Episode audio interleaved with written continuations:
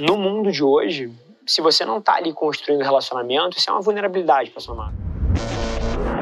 Esse é o Nas Trincheiras. Mas o que a gente faz como, como empresa tem dois pilares. Um, a gente tem uma metodologia proprietária que a gente chama de oxigênio e explosões. Basicamente, o que é oxigênio e explosões? A gente entende que fazer marketing aqui dentro é sobre tornar a marca relevante culturalmente. Você fazer marketing moderno é como é que você torna a sua marca relevante na cultura, para que as pessoas comentem sobre ela, para que as pessoas falem sobre você e eu acredito que isso tem que ser feito aqui dentro hoje em dia, acima de tudo. Não é que eu não acredite no offline, não acredite em experiências, acredito pra caralho. Mas assim, se tem um lugar onde o ser humano tá prestando atenção mais do que qualquer outro hoje em dia, é dentro do smartphone. Então, a gente se especializou em como fazer isso ali dentro. E aí, o que é oxigênio? Oxigênio é todo o conteúdo que você cria para manter a sua marca relevante ao longo do tempo, como é, é o que você usa para construir relacionamento.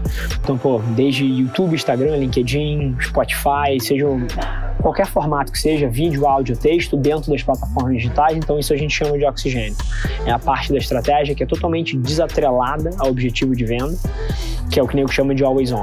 Então, tem esse braço. E explosões que são a parte de campanhas. Então, pô, uma vez que você tem esse always on inteiro, eventualmente como é que você ativa isso de formas inteligentes para lançar uma conta Stone da vida, para lançar uma nova plataforma da XP, enfim. N coisas. Então, são basicamente os dois verticais. Mas no mundo de hoje, se você não está ali construindo relacionamento, isso é uma vulnerabilidade para sua marca. É, redes sociais e performance, para mim, são duas coisas diametricamente diferentes. Eu acho que existe uma narrativa muito forte de. Isso vem de onde o digital veio. O digital nasceu de e-mail marketing, banner e Google Ads. São três coisas altamente atreladas à performance, a ROI, a, a resultado. Só que as redes sociais em si, para mim, a única forma que elas funcionam é full brand. Se você usa as suas redes sociais para tentar falar de produto, pra, a não ser que você seja uma marca de algum nicho que isso funciona, por exemplo, moda. Cara, moda funciona pra caralho mostrar produto. Na hora que você abre o Instagram, você não tá querendo ver esse tipo de coisa. Então, eu acho que rede social para mim é full branding. E aí o nosso escopo é como é que a gente constrói a marca através de conteúdo, always on, seja uma estratégia super bem feita de um canal de YouTube, uma estratégia humanizada de Instagram. A gente tem marcas que a gente está tirando podcast do chão, enfim, tem uma série de coisas. E o outro braço que são campanhas. Né? Então a, a, gente tem os dois. A gente tem o Always On e a gente tem as campanhas, mas sempre dentro do digital. Então, assim, a gente não faz campanha de TV, a gente não faz campanha em outros lugares. A gente vai tocar a explosão da marca, mas pensando dentro dos canais digitais. Então é 100% digital. Fato que desde que o 4G veio e o consumo de vídeo, de streaming já andou milhas, é uma coisa consolidada e os números de esporte são inquestionáveis. Sim.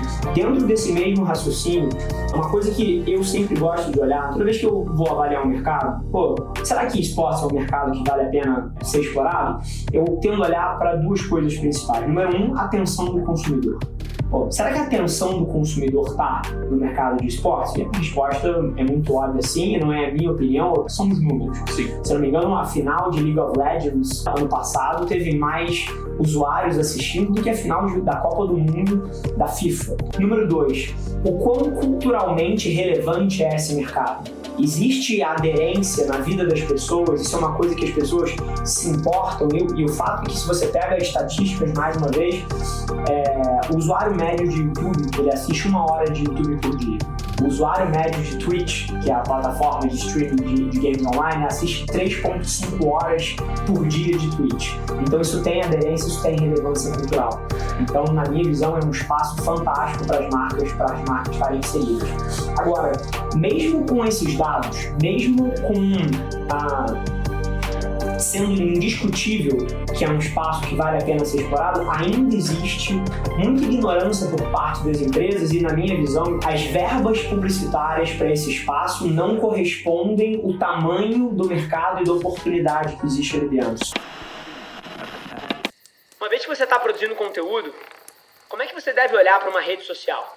Eu vejo uma confusão tremenda nesse tema, tá? As pessoas olham para a rede social, elas, elas olham para assim, caramba, como é que eu posso vender mais aqui?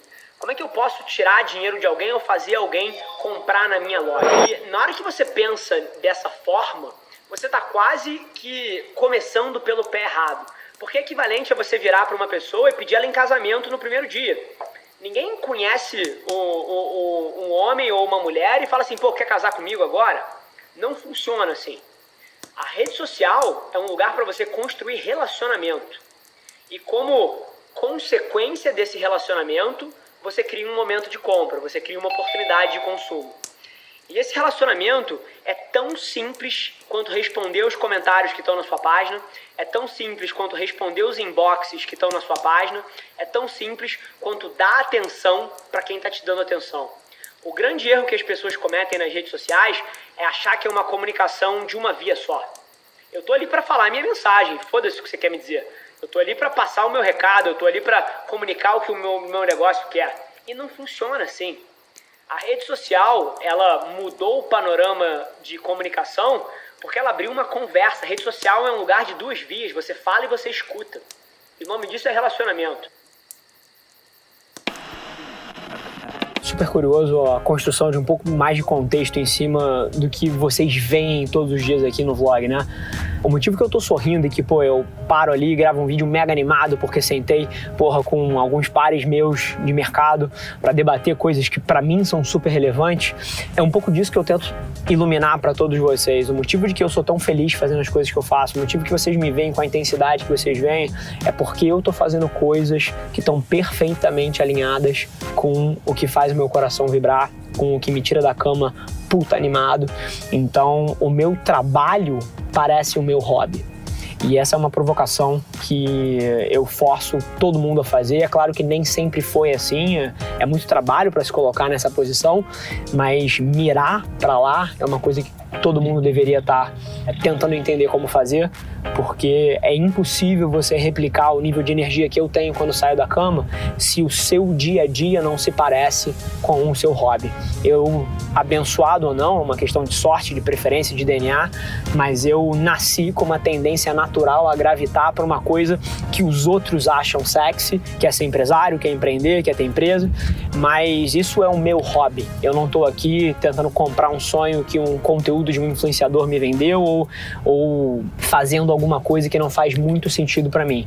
Por uma razão ou outra de, do acaso, o meu hobby é uma coisa que é valorizada na sociedade hoje em dia. Mas se o seu hobby não é, se aonde as suas paixões gravitam não é extremamente valorizado, eu sou a favor de você ir lá e fazer isso mesmo assim e talvez ter menos dinheiro no bolso, mas ter um nível de felicidade muito acima do que você teria vivendo uma carreira que não ressoa com você. Então fica a provocação aí.